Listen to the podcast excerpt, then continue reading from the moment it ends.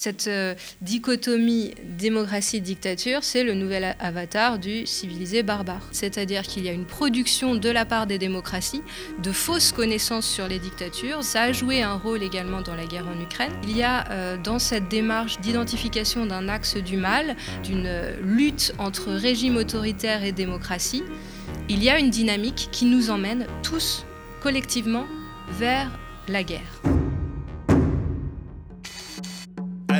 Corée du Nord. C'est un peu la phrase standard qui est généralement adressée à celles et ceux qui remettent en cause ou amoindrissent le caractère démocratique de nos institutions républicaines. Et pourtant, entre les instruments constitutionnels de dictature temporaire, comme le 49.3, le 47.1 ou l'article 16, les violences policières impunies et les entraves au droit de manifester, il y a de quoi justifier un regard critique. Mais voilà, nous faisons partie des démocraties occidentales libérales au strict opposé des régimes dictatoriaux autoritaires.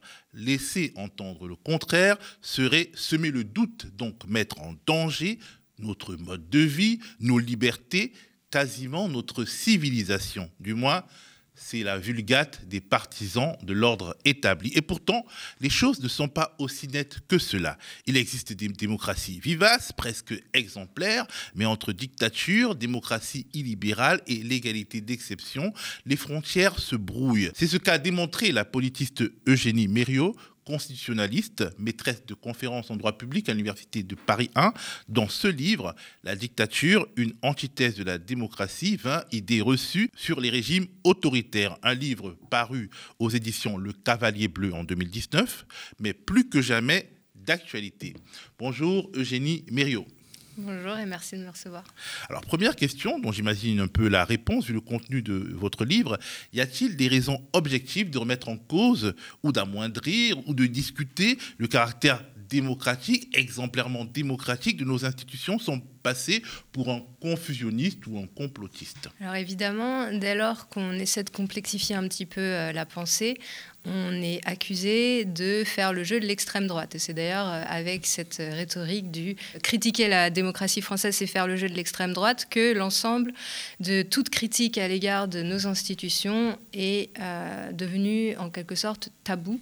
Et c'est vraiment dommage. Donc la démarche de ce livre, c'est euh, plutôt que de parler directement de la France, de euh, parler des autres régimes que l'on considère comme dictatoriaux et de questionner euh, leur caractère euh, d'autres absolus par rapport à nos régimes à nous. Donc c'est une démarche empirique en fait qui vise à euh, produire de la connaissance là où notre discours de euh, dichotomique entre démocratie et, autoritarisme produit de l'ignorance sur ces régimes-là. Et cette ignorance qui est produite, elle a pour fonction de euh, d'empêcher toute pensée comparative et toute critique de la démocratie au miroir de ce que nous offrent les régimes autoritaires. En fait, c'est tout un discours, ça fonctionne un petit peu comme le discours orientaliste qui a été analysé par Edward Said, c'est-à-dire qu'il y a une production de la part des démocraties de fausses connaissances sur les dictatures de manière à asseoir la supériorité de la démocratie sur la dictature. Évidemment, je ne dis pas que la, dictature est supérieure à la démocratie. Et, c'est ça qui est complexe et euh, qui, peut être mal interprété, mais en tout cas, je pense que la euh, démarche est euh, importante. manipulée dans le but de discréditer oui, ou manipuler. Mais euh, en cela, je, reprends dans une certaine mesure la démarche de Montesquieu dans l'Esprit des lois. Donc en 1748, quand il écrit l'Esprit des lois, il invente cette notion de despotisme oriental qui serait euh, une monarchie, mais dans laquelle il n'y a ni loi ni règle. Et le monarque gouverne par le seul biais de ses caprice. Et en faisant cela, euh, il ne cherche pas, du moins c'est mon analyse, il ne cherche pas à produire une connaissance sur l'Asie, mais bien à critiquer la monarchie absolue française en montrant dans quelle mesure elle s'apparente à une fiction, à un fantasme de despotisme oriental. De ce fait, sa critique est beaucoup plus efficace selon moi que s'il avait euh, attaqué frontalement la monarchie absolue, ce qui était en plus difficile étant donné le régime de censure. Mais en tout cas, c'est la même démarche que j'ai voulu adopter c'est-à-dire que lorsque je décris un certain nombre de phénomènes, euh, j'espère que le lecteur retrouvera ici des mécanismes qui sont à l'œuvre dans nos démocraties occidentales. Parce que quelque part, en fait, vous produisez de la connaissance, là où finalement vos contradicteurs réels ou putatifs produisent un discours d'autorité, voire un discours religieux qu'on pourrait même qualifier de discours sectaire dans la mesure où ils produisent du c'est comme ça et pas autrement c'est le discours de il n'y a aucune autre alternative et euh, les autres euh, pays euh, nous offrent un miroir qui nous renvoie à notre propre supériorité. C'est-à-dire, je vais vous donner un exemple. J'ai écrit une tribune récemment sur la, la France comme en train de prendre toute une série de mesures qui l'apparentent à une démocratie illibérale. À la suite de quoi, une certaine levée de boucliers a eu lieu dans les médias et ailleurs. Il y a eu un certain nombre de débats qui ont été organisés où, euh, sur les plateaux télé, on débattait de cette tribune sans m'inviter et en, disant qu'évidemment, c'était impossible de caractériser la France de démocratie libérale puisque les régimes illibéraux, c'était les régimes de type Hongrie, Russie, etc., c'est-à-dire les autres, sous-entendu les inférieurs. Et que nous, on a une sorte de supériorité naturelle et presque innée. Supériorité naturelle et innée, la patrie des droits de l'homme qui a inventé la démocratie. Mais surtout, ce qui m'intéressait, c'est de voir dans la, euh, quels étaient les arguments sur les plateaux de télé. Et souvent, on nous disait, mais le fait même que nous soyons en train de débattre ici prouve que nous ne sommes pas en démocratie libérale parce que dans ces régimes-là, on, ne discute pas. Donc déjà, c'est complètement faux. Il faut vraiment euh, ne mmh. jamais avoir été dans des régimes autoritaires. J'ai vécu moi-même dans des dictatures militaires, euh, dans des régimes de partis uniques en Asie, un certain nombre d'entre eux. Euh, il faut vraiment ne jamais avoir fait l'expérience ou s'être intéressé véritablement à ces régimes-là pour dire qu'il n'y a aucune discussion sur les plateaux de télé, dans les journaux, dans la rue, euh, sur le type de régime. Alors c'est intéressant de, parler de, cette aventure, euh, disons, euh, de cette aventure intellectuelle et médiatique qui a été cette tribune au départ, pour que ceux qui nous écoutent soient au même niveau d'information que nous, au départ, il y a une sorte de double tribune, c'est-à-dire vous défendez la thèse que la France est en train de devenir, ou bien devient ou est une démocratie illibérale, et euh, un autre chercheur qui s'appelle Marc Lazare, historien un historien d'histoire de Sciences Po. Donc Marc Lazare défend la thèse inverse, donc c'est une sorte de débat gauche-droite, disons, en prenant en compte la présentation dans l'IB, qui, qui, s'est engagé, qui est d'ailleurs sur la page de gauche, vous avez raison, qui, est d'ailleurs un débat intéressant. Et puis, vous êtes sollicité par euh, des émissions de télévision, notamment C'est ce soir. Et qu'est-ce qui se passe avec cette émission? Eh bien, je suis finalement désinvitée alors que Marc Lazare euh, est euh, toujours, et lui, euh, le seul représentant de ce débat sur ce plateau, entouré de personnes qui partagent avec lui l'idée selon laquelle le fait même de poser cette question est problématique. Et donc, ça me ramène à ce que je disais tout à l'heure, c'est que à la fois, c'est faux de dire que dans les démocraties libérales, on ne se pose pas la question de savoir si nous sommes nous en démocratie libérale. Au contraire, on se le pose dans, dans, dans tous ces régimes-là, dans toute une série de formes. Euh, écrites, euh, orales, à la télévision, etc. Mais en plus, en France, nous voyons que le débat ne se pose pas, lui. Au Il y a un grand tabou. Voilà, c'est ça. Donc c'était très intéressant de voir euh, en, fait que c'est exactement le mécanisme que je décris dans le livre, c'est-à-dire on a d'un côté une idéalisation de notre propre régime qui s'accompagne d'une stigmatisation, une diabolisation fausse des autres régimes qui, est née de l'ignorance. Hein ce qui crée un contraste absolument saisissant, mais qui en réalité est faux, ou en tout cas largement exagéré, entre deux types de régimes. Donc on a une double, une double production d'ignorance d'un côté comme de l'autre. Et c'est ça que je vise à, à, remettre un petit peu euh, à l'endroit dans ce livre. Dès le début de votre livre, vous parlez d'un paradigme monde libre contre régime totalitaire qui a structuré et qui continue de structurer les relations internationales. Et c'est peut-être une clé de la volonté de maintenir euh, cette fiction, cette croyance dans nos pays. Comment euh, euh, ce paradigme se structure et à quoi il sert? Donc c'est la production de la connaissance, ou euh, comme je l'appelle, la production de l'ignorance, qui est une fonction des rapports d'intérêt des États, au premier rang desquels les États-Unis, qui a intérêt à produire une euh, catégorisation du monde entre amis et ennemis, qui nourrit son complexe militaro-industriel et l'ensemble l'ensemble de l'identité des États-Unis qui est fondée sur cette, euh, rhétorique messianique et guerrière. Donc euh, l'intérêt est là et on voit très clairement que les régimes qui sont identifiés comme les dictatures sont les régimes identifiés par les États-Unis comme les ennemis euh, des États-Unis. Dans ce livre, euh, j'ai également pour objectif de déconstruire cette binarité, non pas seulement pour la connaissance, mais aussi parce que cette production de l'ignorance des dictatures nous mène à la guerre. Et je pense que ça, a, joué un rôle également dans la guerre en Ukraine, euh, même si évidemment la responsabilité incombe à Vladimir Poutine, mais enfin, il y a euh, dans cette démarche d'identification d'un axe du mal, d'une lutte entre régime autoritaire et démocratie, il y a une dynamique qui nous emmène tous collectivement vers en plus, euh, ce paradigme, il est faussé par euh, la réalité quotidienne. C'est-à-dire, quand on parle du, totalitarisme, on va parler plus volontiers du Venezuela ou de l'Iran que de l'Arabie saoudite euh, ou d'autres pays qui sont les amis du monde libre tout en étant des dictatures féroces. Absolument. À la fin de la guerre froide, l'idée d'une transition démocratique s'est plus ou moins imposée, d'une sorte de chemin ascendant, unique et irréversible de la dictature vers la démocratie.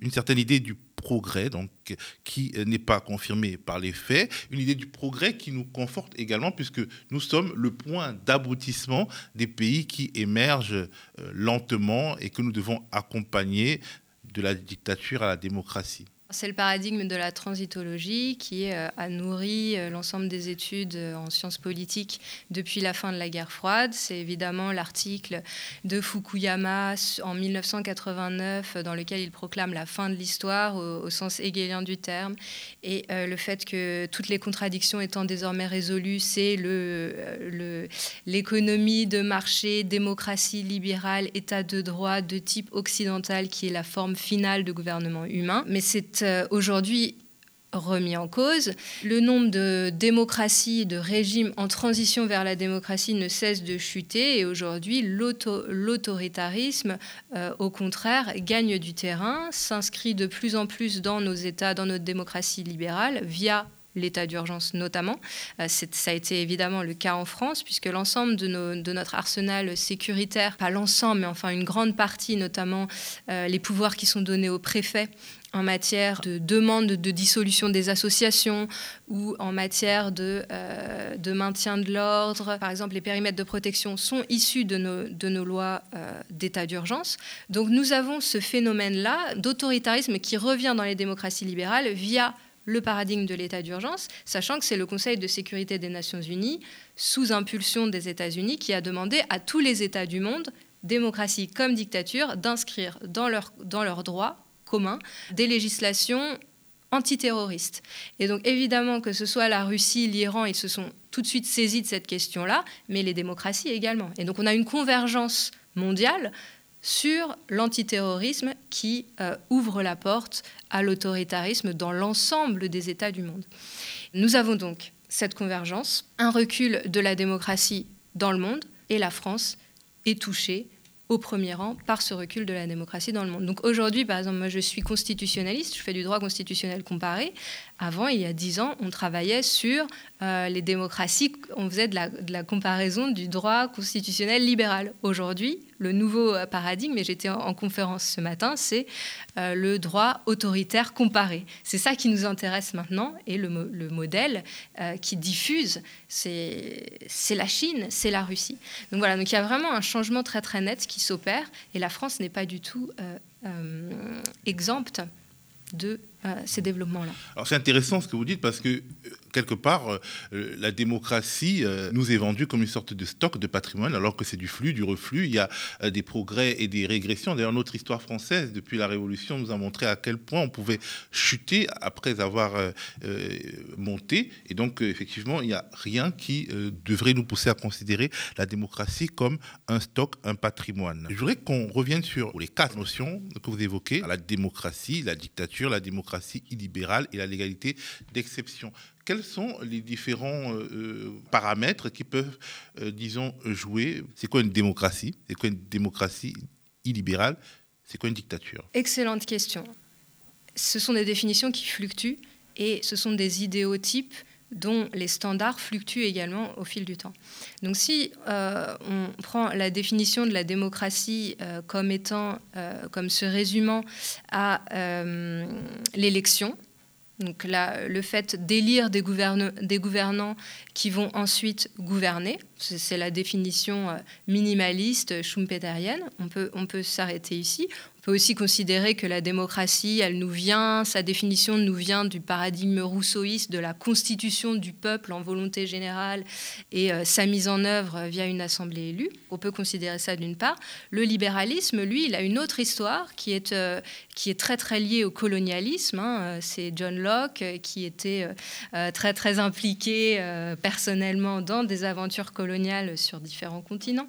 C'est la volonté d'empêcher euh, l'État de s'immiscer dans les rapports privés. Et euh, le libéralisme, il est également plutôt de type propriétaire, c'est-à-dire que le premier droit sacré selon Locke, c'est la propriété. D'autant plus importante à marquer dans le marbre qu'elle est usurpée, dans le champ colonial en tout cas. Oui, mais pas selon Locke. Au contraire, selon Locke, vous savez, c'est la, théorie de la terra nullius, c'est-à-dire Locke, c'est euh, l'un des grands avocats du colonialisme. Donc sa théorie libérale avait pour objectif de justifier le colonialisme en disant, à partir du moment où une terre n'est pas cultivée, alors elle peut être appropriée par les colons qui, grâce à un droit de propriété euh, sans réserve, euh, à la fois la propriété, l'utilisation, les gains, et ensuite il ne faut surtout se protéger contre la couronne ou contre l'État qui viendrait exproprier le propriétaire. Donc le libéralisme au départ, c'est ça. C'est pas très beau hein, vu comme ça, parce qu'on dit nos démocraties libérales, mais déjà là, le libéralisme, on tombe un peu d'un étage. La mais la DDHC de 1789, on a exproprié Déclaration, euh, des, droits de l'homme et du citoyen. Euh, lorsque on abolit les privilèges, il y a un dédommagement aussi. Donc, et l'article 17 de la DDHC, c'est le droit de propriété, euh, et c'est d'ailleurs l'un des droits naturels imprescriptibles euh, qui sont consacrés, l'un des quatre droits. Donc la propriété, c'est au cœur du libéralisme. Et euh, la démocratie et le libéralisme sont en, tension permanente, puisque l'un constitue euh, le, peuple en, en, force politique. La démocratie selon Rousseau. Voilà. Mmh. et alors que le libéralisme vise à limiter euh, la puissance de l'État. Donc l'un constitue la puissance de l'État, l'autre limite la puissance de l'État, et c'est le résultat, c'est le constitutionnalisme qui va à la fois donner du pouvoir et le limiter.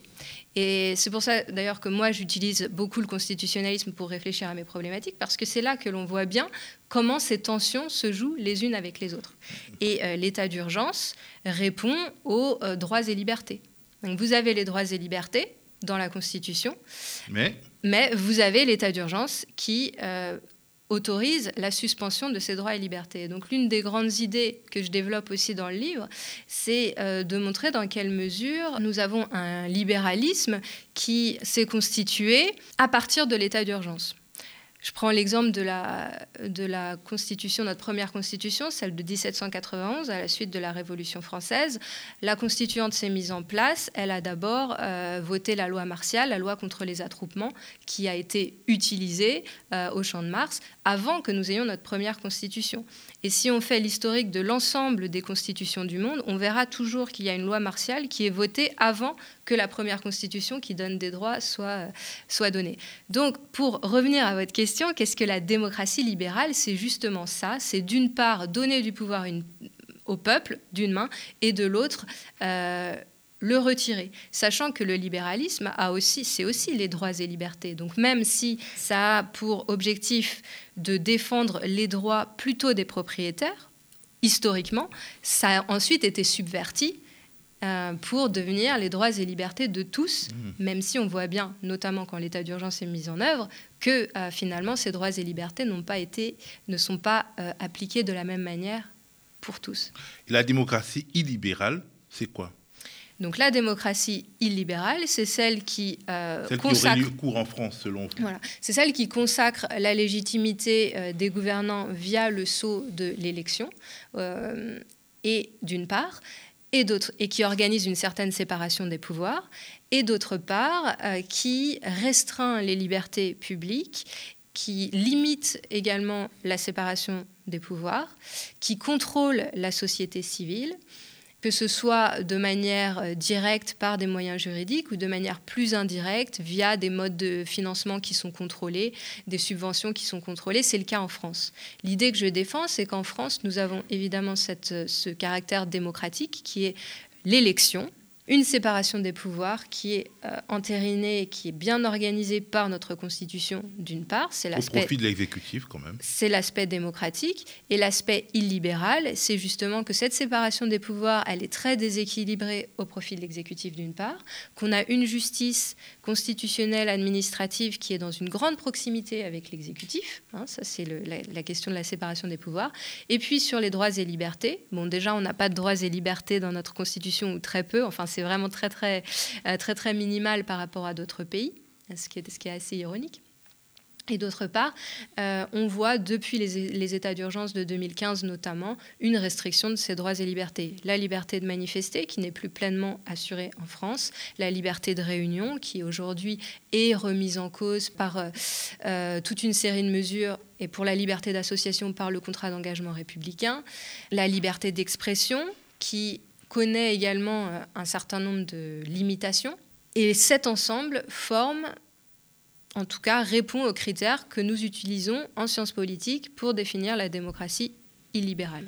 Mais par exemple, quand on pense à la Hongrie, on va vous dire, mais en Hongrie, les associations sont surveillées, elles sont contrôlées, on les traite, on les accuse d'intelligence avec des puissances étrangères, alors qu'en France, non, on a le droit de créer des associations comme on veut. Oui, alors je pourrais vous renvoyer à, au collectif contre l'islamophobie, par exemple, qui, mm. parlerait, qui répondrait sûrement beaucoup mieux à cette question que moi, qui a été euh, donc soumis à une procédure de dissolution, même si finalement il s'est autodissous, mais enfin le décret de dissolution est paru sous des motifs euh, qui, qui, peuvent soulever des questions. On a cette rhétorique. Vous de... pensez au soulèvement de la terre. La volonté a été manifestée par l'exécutif. Voilà, et dans la tribune, je cite euh, toute, toute une série d'exemples. Par exemple, Alternative Baba aussi, dont mmh. les subventions ont été retirées. Euh, on peut penser à Anticor, association de lutte contre la corruption qui a failli perdre son, son agrément. On retrouve les mêmes mécanismes. Souvent, ce sont d'ailleurs des mécanismes dilatoires c'est-à-dire que ce sont plutôt des mécanismes de menace euh, qui font peser sur un certain nombre d'associations une incertitude quant à la pérennité de leurs moyens d'action et la pérennité de leur financement, qui suffisent, euh, ces menaces et ces, incertitudes suffisent à discipliner.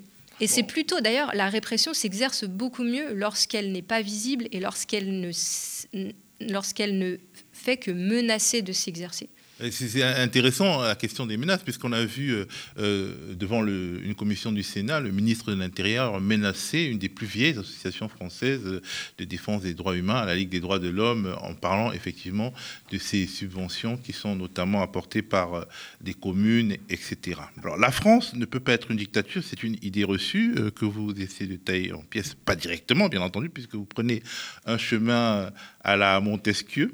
La France ne peut pas être une dictature, nous dit-on, parce y a état de droit. Est-ce que les dictatures ne peuvent jamais être des états de droit? Alors justement, c'est vraiment le cœur de mon propos. Le droit a, été toujours été considéré comme le marqueur euh, du civilisé versus le barbare, de la dictature versus, versus la démocratie. Il y a cette fonction-là du droit. Or, lorsque l'on fait des études empiriques sur les régimes autoritaires, voir les régimes que l'on dit totalitaires, même si moi je ne souscris pas à cette analyse d'Anna Arendt sur le totalitarisme, euh, on s'aperçoit que le droit existe. Alors, quel, droit, évidemment? Dans l'État nazi, il y avait euh, un système juridique qui euh, fonctionnait pour un ensemble de, un de matières. Par exemple, le droit de propriété pour les personnes euh, ariennes, euh, les contrats, etc. Donc tout ce, qui était droit privé restait relativement insularisé pour les personnes ariennes euh, du droit d'exception qui était lui mis en œuvre au niveau constitutionnel. Donc on a cette, ambivalence du droit et, l'un des chercheurs qui a fait une ethnographie du droit nazi appelle ça l'état dual, c'est-à-dire on a un dualisme du système juridique qui est bifurqué entre d'une part un système juridique normatif qui va euh, véritablement s'auto-réguler, s'auto-limiter dans un certain nombre de domaines et pour une certaine catégorie de population, et puis de l'autre un État qui lui va être ce qu'il appelle l'état prérogatif qui euh, est le règne de l'arbitraire. Et je rappelle à, cet égard que si l'on va voir Locke, si l'on va voir Montesquieu, les grands penseurs libéraux, ils sont tous pour l'État prérogatif. Ils considèrent tous que l'État libéral ne peut exister que s'il se greffe à l'État prérogatif. Et donc si on prend l'histoire de la France, l'État prérogatif, c'est le colonialisme, les, territoires colonisés, alors que euh, l'État normatif se met en place en métropole. Les grandes lois de la Troisième République... La fameuse Troisième République qui est censée Voilà. C'est en même temps euh, le code de l'indigénat, etc., etc. Donc on a vraiment un parallèle très très fort entre le développement de l'État prérogatif et le développement de l'État normatif dans un même mouvement qui laisse suggérer, du moins c'est euh, mon hypothèse de travail, que l'un est le prérequis de l'autre, l'un nourrit l'autre. Alors c'est assez frappant et ça me parle beaucoup parce mm. que justement, euh, dans les pays, les ex-colonies françaises d'Afrique, il y a ce qu'on appelle l'OADA, l'Organisation pour l'harmonisation du droit des affaires, et donc qui crée une sorte de droit protégé pour les entreprises, notamment les grandes entreprises, un droit qui est effectivement euh, beaucoup plus euh, rassurant notamment pour les investissements étrangers, que euh, le droit ordinaire euh, qui touche euh, aux personnes qu'on peut arrêter, aux personnes individuelles, aux autochtones, entre guillemets, qu'on peut arrêter, jeter en prison, etc., et exproprier, tant qu'ils ne sont pas une entreprise qui répond aux normes OADA. Donc, c'est un petit clin d'œil. Le Chili de Pinochet, c'est exactement cela également. C'était le grand laboratoire néolibéral, avec un droit extrêmement protecteur pour les investissements privés. C'est ce qu'on retrouve dans toute une série c'est d'ailleurs le chemin que prend la, Chine également, même s'il euh, il y a encore une, très forte intervention de l'économie. Mais en tout cas, il y a un chemin. Le, fondateur d'Alibaba peut en témoigner. voilà, c'est ça, absolument. Mais dans le même temps, il y a la volonté de créer un état de droit résiduel pour les investissements économiques étrangers. Et le, modèle, ça pourrait être aussi Singapour, qui a un régime de parti unique depuis sa fondation. Euh, depuis son indépendance en 65, il n'y a eu qu'un seul parti qui a eu 4, plus de 80 des sièges. Pourtant, dans les index de état de droit euh, internationaux, c'est le, il est numéro 1 ou numéro 2. Pourquoi? Parce que les investissements étrangers, le droit des contrats est euh, respecté et que les tribunaux les tribunaux singapouriens n'hésitent pas à donner raison aux investisseurs étrangers contre le gouvernement singapourien. Donc il y a une très très grande indépendance du judiciaire dans la sphère économique privée, alors que évidemment dans la sphère publique c'est euh, tout à fait différent. Donc il y a ce, caractère dual du droit, euh, un droit néolibéral avec une justice indépendante euh, par rapport à l'égard du gouvernement d'une part, et puis euh, d'autre part un, droit qui est euh, soumis aux politiques dans d'autres matières. Donc on retrouve ces mécanismes-là à l'intérieur des, régimes autoritaires et, des, et même des régimes qu'on dit totalitaires. Et c'est pour ça que c'est important de ne pas essentialiser et de, de, sortir de cette grille de lecture où un État égale un régime. Moi, ce que j'essaie de dire ici, c'est que dans le même État, certaines personnes ont de l'autoritarisme et d'autres ont de la démocratie. Dans un même État, certaines personnes, certaines matières ont de l'État de droit et de l'indépendance du judiciaire. Certaines matières, certaines personnes n'en ont pas. Et c'est pareil partout, même si évidemment, ce qui compte ensuite, c'est d'identifier, de faire le vrai travail, de savoir dans quelle mesure telle matière est euh, soumise à un état de droit ou telle matière est soumise plutôt au règne de l'arbitraire. Et d'un point de vue politique, j'ajouterais que à cet égard, les figures des marginaux sont à observer parce que dans notre société démocratique, quand on est inséré, on a l'impression de jouir de droits impossibles à remettre en cause, alors quand on regarde les sans-papiers ou les gens du voyage, on voit bien que ce double régime existe aussi. En tout cas, il, a un embryon dans euh, les droits limités qu'on peut accorder aux, sans-papiers, un droit de travailler, mais pas de protection sociale, par exemple, euh, une absence de droit à la retraite. Il y a un certain nombre de dispositifs comme ça qui sont dans les marges profondes, mais qui sont également à l'œuvre par exemple, le droit à la dignité à porte de la chapelle, les sans-papiers qui s'y trouvent et leurs enfants euh, ne l'ont pas, en fait, n'en disposent pas en France. C'est la méthodologie de Michel Foucault d'aller voir euh, dans les marges ce qui se passe pour ensuite euh, avoir une compréhension de notre société. C'est la phrase de Dostoïevski, il faut mm. aller dans les prisons pour pouvoir évaluer une société et comprendre une société et comprendre ce qui nous attend, parce qu'effectivement, beaucoup de personnes qui sont euh, dans ce qu'on appelle la classe moyenne n'ont que du mépris pour ceux qui sont dans les marges, alors que ces marges sont leur avenir ou l'avenir de leurs enfants. C'est l'histoire de l'état d'urgence hein, mmh. qui, de, qui euh, décolonie. C'est la loi de 55 mmh. euh, pour les, événements, les événements d'Algérie, qui ensuite fait son retour en métropole, mais appliqué aux populations plutôt d'origine algérienne, et puis peu à peu qui s'est généralisé et qui est maintenant dans notre droit commun et qui nous touche tous une, autre idée reçue, il y en a plein, vraiment. Je, vous invite à lire ce livre qui, euh, franchement, va vous faire euh, évoluer dans votre perception euh, du droit et de la politique. La France n'est pas une dictature parce qu'elle est un pays développé. Il y a quand même ce petit, préjugé qui, se développe, c'est-à-dire nos régimes sont démocratiques parce qu'ils sont développés, ils sont développés parce qu'ils sont démocratiques, et on ne sait plus entre la, la poule et l'œuf, qu'est-ce qui a donné naissance à quoi.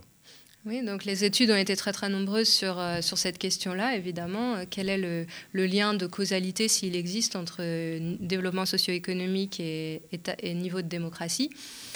Je ne vais pas vous faire le résumé de toutes les études, mais aujourd'hui, en tout cas, le lien euh, est considéré comme euh, ténu entre euh, développement socio-économique et niveau de démocratie. Ce qui est la seule causalité qu'on a pu établir fermement sans avoir de contre-exemple, c'est que à partir d'un certain niveau socio-économique, la rétrogradation vers la dictature est moins plausible. Mais même, même cette affirmation-là est en passe d'être démonté euh, euh, largement. Donc nous n'avons euh, quasiment aucune certitude et les contre-exemples montrent très bien qu'il est possible d'avoir un niveau de développement économique très élevé sans avoir un régime démocratique. Et j'ai déjà parlé de, Singapour, on peut parler de Hong Kong également, euh, on peut parler du Brunei, qui est une monarchie absolue, l'un des États les plus riches au monde. Euh, pareil pour Singapour, pareil pour Hong Kong. Dubaï. Euh, ou Dubaï, absolument. Donc vous avez, vous n'avez aucune causalité. Pendant très longtemps, on s'est dit la Chine va transiter vers la démocratie. C'est euh, son. Parce qu'elle s'enrichit. Voilà, c'est la séquence naturelle, c'est la, transition. Euh, et finalement, on voit bien qu'au contraire, elle s'autocratise à mesure qu'elle se développe. Il y a aussi une question que vous évoquez, on pourrait vraiment parler de, ce livre pendant plus longtemps, euh, la question de la figure du dictateur. Les dictateurs sont irrationnels, brutaux, paranoïaques, anormaux, bizarres, lointains. C'est un peu la figure que nous vend euh, le cinéma, les séries, la littérature, etc.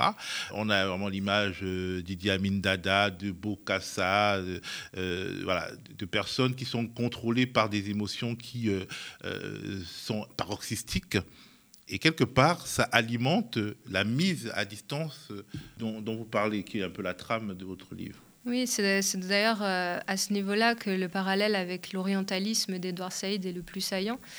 Alors euh, certains d'entre eux, euh, je pense à Kadhafi, ont, aussi euh, joué de, cet orientalisme en, essayant de retourner le stigmate et de prendre finalement les, les, atours que les Occidentaux lui prêtaient. Et donc on voit par exemple dans le, style vestimentaire de Kadhafi une évolution assez nette. Oui, ça participe de cette, de cette mise à distance et ça participe de la production de l'ignorance surtout. Parce que c'est surtout ça qui, m'intéresse au-delà du folklore. C'est euh, comment on produit de l'ignorance sur ces, sur ces personnes-là. Et on le voit très bien avec la guerre en Russie, la manière dont est traité Vladimir Poutine dans l'espace médiatique.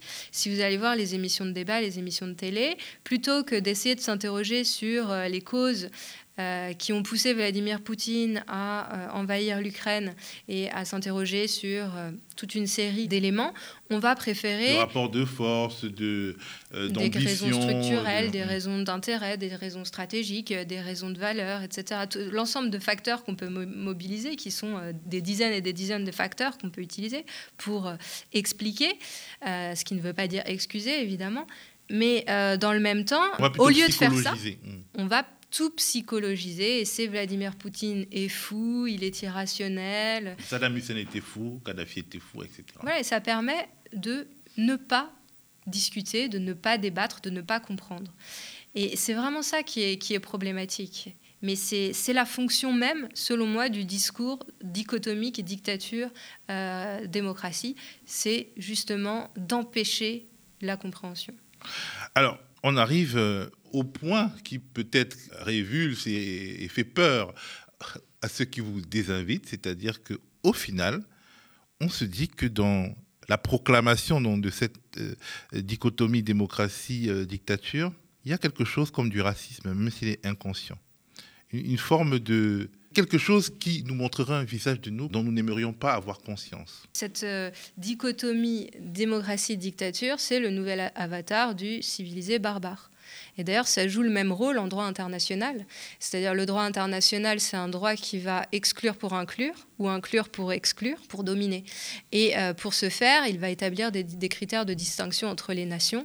Donc c'était autrefois, euh, à la naissance du droit international, euh, sauvage et, et, civilisé, ou chrétien et non chrétien. Et puis ça, a pris toute une série de formes, et aujourd'hui c'est démocratie-dictature. Et qu'est-ce que ça produit? Ça, ça produit la légitimation d'un ordre international qui est fondé sur un droit international fondamentalement inégalitaire. Ce livre nous secoue et il a le mérite de nous secouer, d'ouvrir nos horizons et il serait temps peut-être que le débat s'ouvre. Donc euh, espérons que cette émission aura assez d'audience pour convaincre les plateaux télé plus mainstream euh, d'ouvrir vraiment ce débat qui pour l'instant euh, demeure dans les marges. Merci beaucoup Eugénie Mériot, vous êtes politiste, constitutionnaliste, maîtresse de conférences en droit de public à l'Université de Paris 1 et autrice de ce livre, La dictature, une antithèse de la démocratie, point d'interrogation. 20 idées reçues sur les régimes autoritaires. Penser, c'est comparer. Merci. Merci beaucoup.